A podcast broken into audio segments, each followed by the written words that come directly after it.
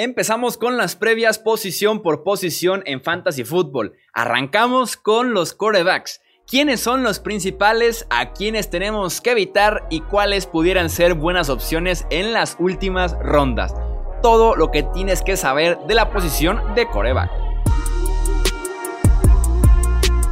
Esto es el podcast de Hablemos de Fantasy Football. Toda la información que necesitas para dominar tu liga de fantasy.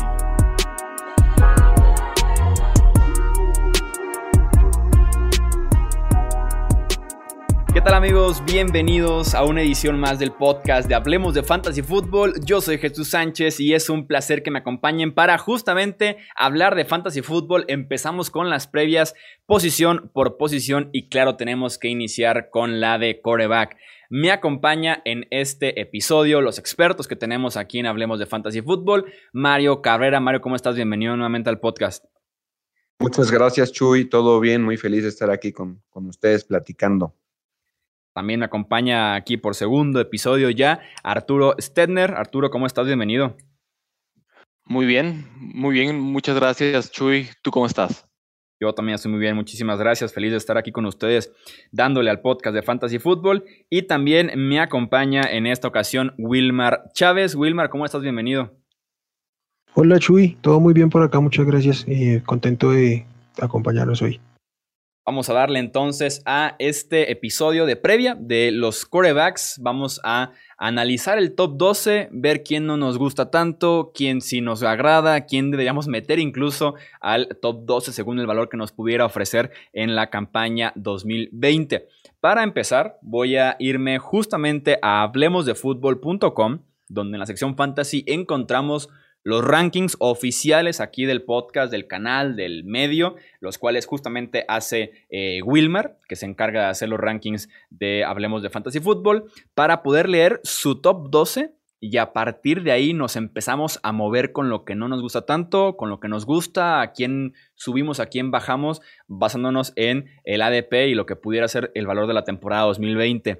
En el primer lugar está Lamar Jackson, segundo lugar Patrick Mahomes, tercero Dak Prescott, cuarto Kyler Murray, cinco Russell Wilson, seis Deshaun Watson, siete Josh Allen, ocho Matt Ryan, nueve Drew Brees, diez Tom Brady, once Carson Wentz.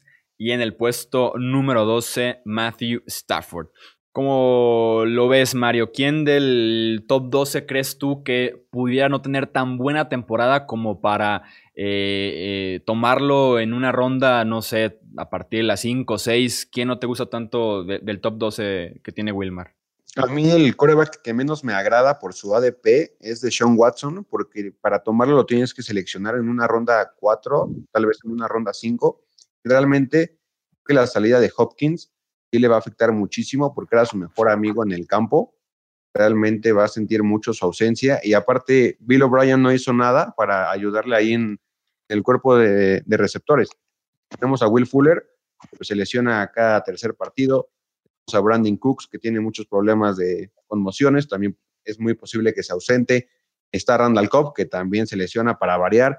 O sea, lo, lo que tenemos aquí son muchos receptores con la tendencia a estar ausentes en los partidos. Solamente trajo a David Johnson, que fue parte del mismo canje de, de, Andrew Hopkins, que sí lo va a ayudar, pero realmente de Sean Watson ahora sí se va a tener que echar el, equipo al hombro.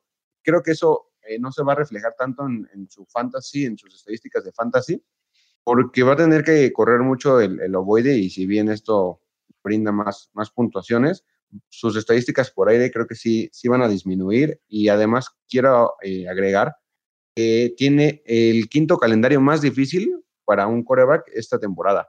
Creo que con lo que ya mencioné, eh, esta ecuación no me agrada y mucho menos por el costo, porque si lo tomamos esa ronda nos va a terminar decepcionando. Y con tantos corebacks que hay, prefiero agarrar a alguien eh, al final de este top 12 que ya mencionamos, por ejemplo, Stafford, que agarrar a un, Watson en esa ronda. Prefiero agarrar a, mi segundo receptor o a mi primer receptor en esas rondas. ¿Cómo la ves, eh, Arturo? ¿Confías o no en este año con Deshaun Watson? Eh, híjole, me parece que sí va a tener un buen año, pero eh, estoy parcialmente de acuerdo en que va a tener una regresión. De Andrew Hopkins es muy importante. y estoy de acuerdo con Mario en el aspecto de que en su ADP, híjole, no, la verdad es muy arriesgado, es muy caro pagar cuarta, ronda para, para Deshaun Watson, algo que realmente si lo, si lo eh, realmente piensas con, con, con el ADP, no, no, no sale, la verdad. No sale, no es conveniente, es mucho más conveniente eh, irte por un corredor o por tu corredor 3 o por tu wide receiver 2. Este, híjole, eh, que por Deshaun Watson, que va a tener mucho riesgo este año. Eh, Wilmar, ¿qué, ¿qué, opinas tú de Deshaun Watson este año? Eh, me sumo a lo que dicen mis compañeros. Creo que el, el problema con Deshaun Watson es que sabemos lo que nos va a ofrecer y está bien, estará en el top 8 de los corebacks, pero no, nos, no, no tiene un potencial para terminar más arriba de donde se está yendo. Entonces, es mejor apostar por jugadores que tengan mayor upside y más cuando tienes que pagar eh, un precio tan alto como el que se está pagando por él. ¿Tú a quién meteas en, en, en esta misma categoría, Arturo? Eh, a, a, mí también se me hace arriesgado hablando el de, de, pues de riesgos. Este Josh Allen, me parece que, claro que, que, con su habilidad con las piernas te puede dar, tiene unas ventajas enormes. No al mismo nivel, pero similares a, a, a Lamar Jackson. Pero, híjole, no, no, no, no sé. No, la, la, verdad es que creo que eh, cuarto o quinto round para Josh Allen, que creo que todavía no está probado, tiene mucho que probar todavía en la NFL. Eh, híjole, eh, tengo quizás las mismas razones que de Sean Watson, pero incluso más graves, porque cuando menos de Sean Watson ya ha probado efectividad y, híjole, y, Josh Allen, híjole, no, no, no, no, todavía, todavía no, no, no confío plenamente en, en, en, su brazo tan, tan alocado, potente pero alocado. A mí en ese sentido, a mí sí me gusta Josh Allen, ¿eh? A mí, yo, a mí sí me gusta Josh Allen, eso sí, tiene que ser un muy buen valor también en ronda 6 no me agrada tanto, si me lo empiezo a encontrar más abajo sí, sobre todo por lo que te puedo ofrecer con las piernas, pero sí, sin duda alguna es un volado Allen, pero en Fantasy te puede rendir bastante bien, insisto, sobre todo si el ADP pudiera bajar un poquito y dejárnoslo un Definitivamente, definitivamente el ADP, eh, el ADP es fundamental, sobre todo en, eh, se acentúa mucho en los quarterbacks, porque la, la, verdad es que hay muy poca diferencia entre un, eh, entre un tier a otro.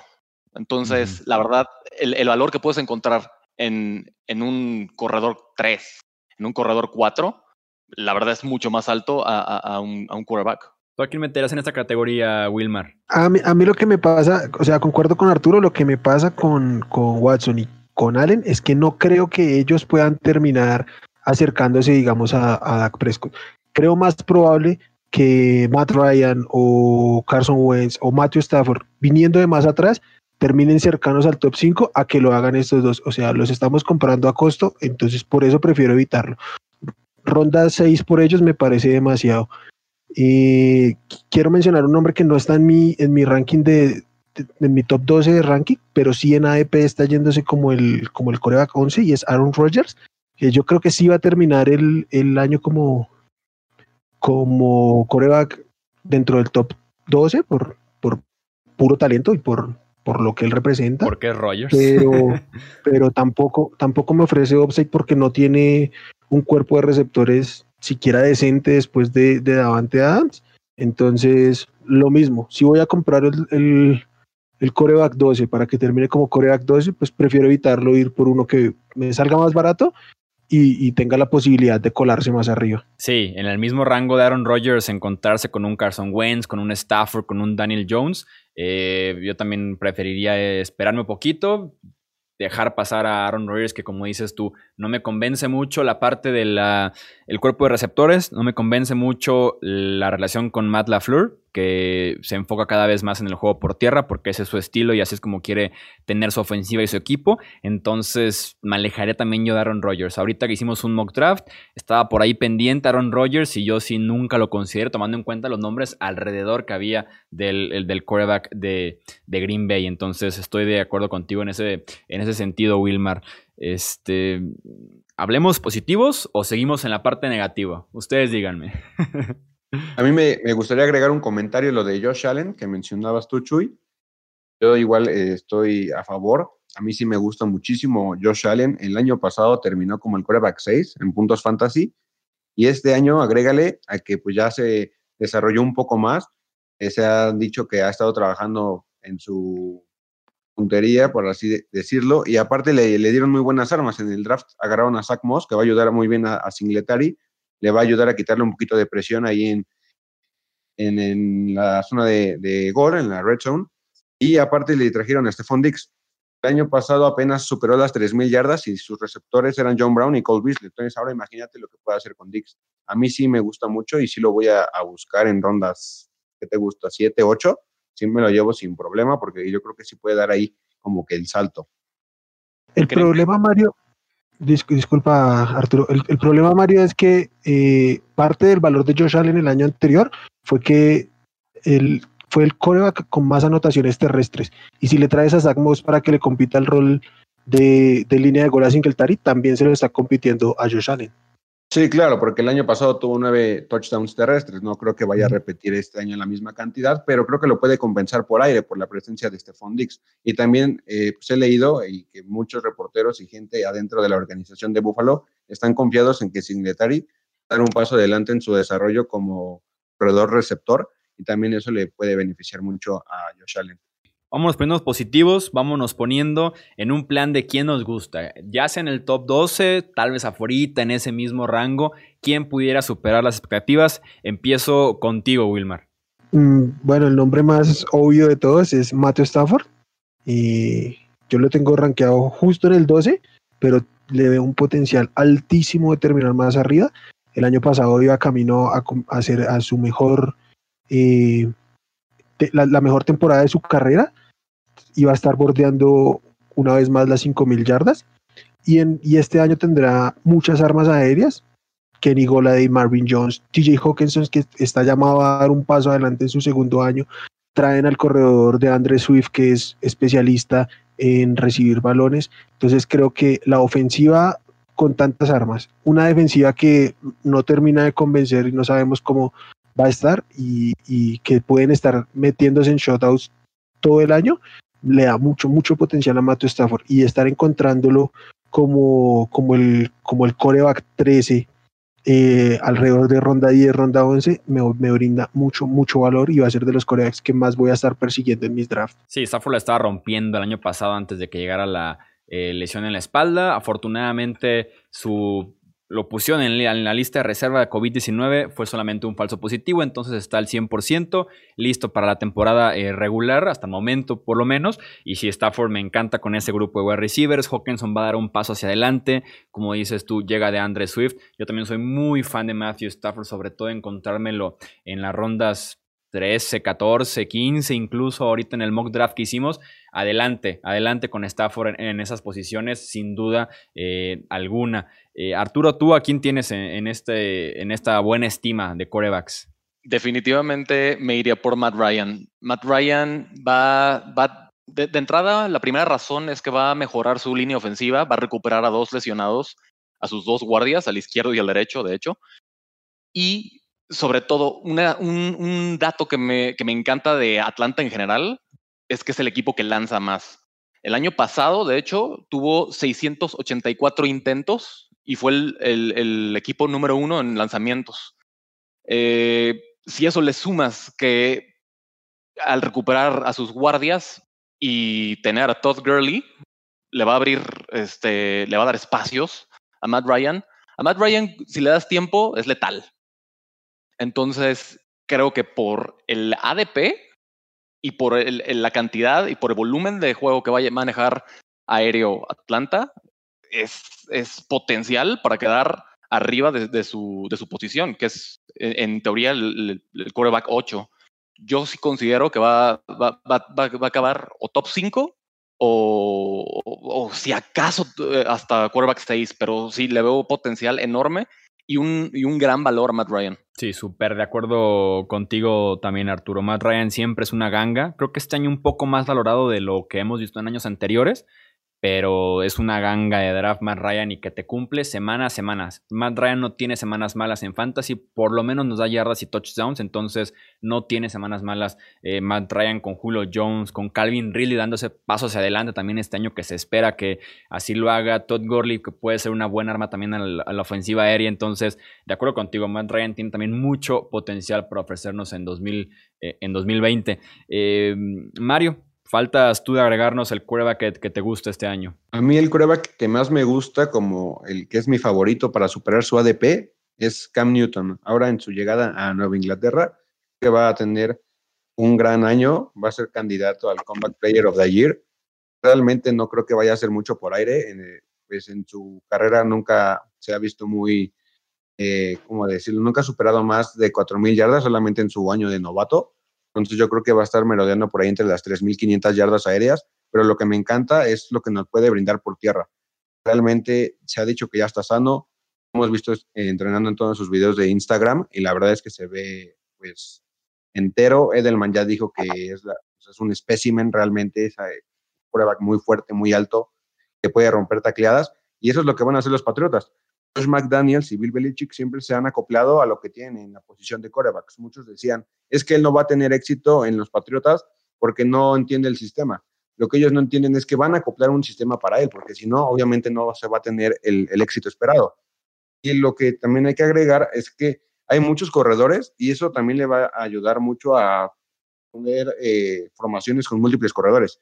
Tenemos a James White, Ahorita no estoy contando a Sonny Mitchell porque pues, lo más seguro es que empiece en PvP, pero está la contratación de Lamar Miller, está Damien Harris, está Rex Burkett. Entonces no me sorprendería ver formaciones con dos o hasta tres corredores en el backfield como Cam Newton. Algo así como tal vez Baltimore el año pasado que llenaba todo el backfield y no sabía si iba a correr un corredor, el segundo corredor o el mismísimo Newton. Aparte, en zona de gol creo que nos puede regalar una buena cantidad de touchdowns, unos 6, 7, entonces, ahorita Wilmar lo tiene en el coreback número 16. Yo creo que en el mejor de los casos sí se puede meter hasta en el top 12 y en el peor, pues quedarse ahí afuera, en el 13, 14.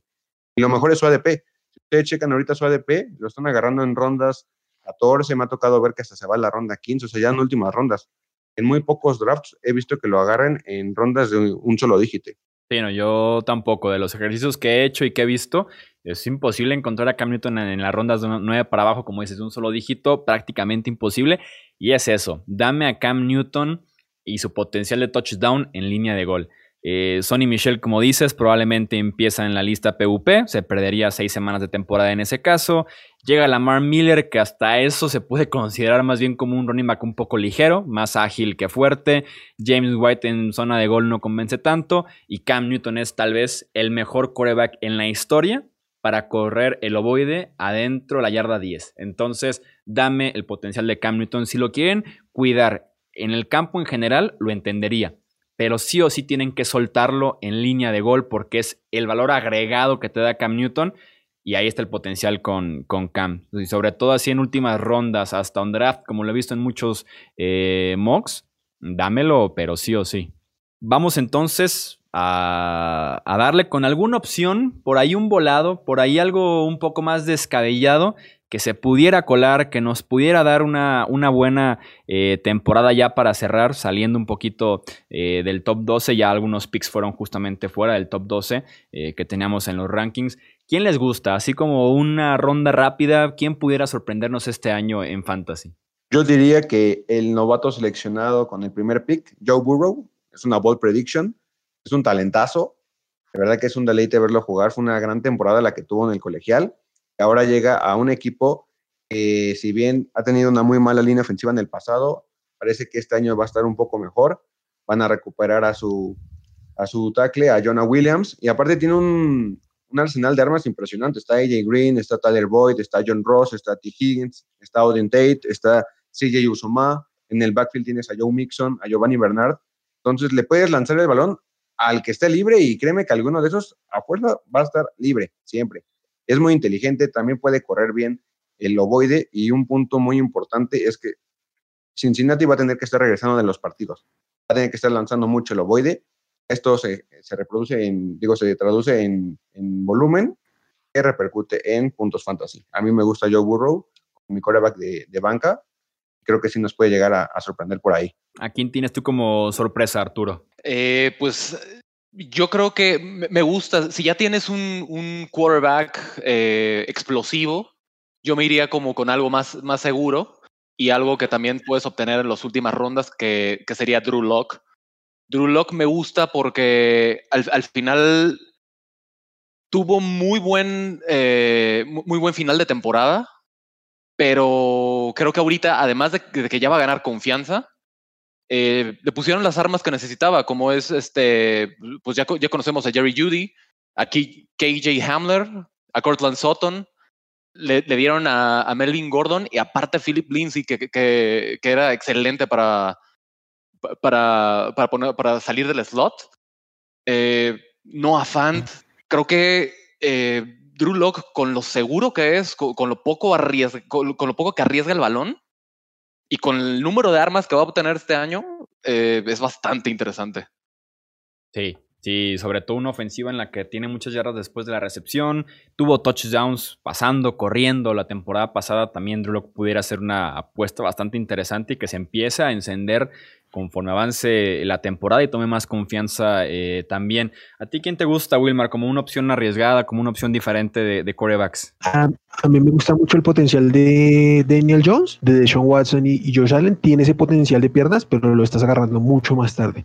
Además, el año pasado cumplió en algunas semanas en el Fantasy, pese a que no tuvo ni un solo snap, eh, su cuerpo de receptores completo. No hay ningún snap en, los Giants 2019 que hubieran estado Evan Engram, eh, Sterling Shepard, Darius Slayton y Golden Tate juntos.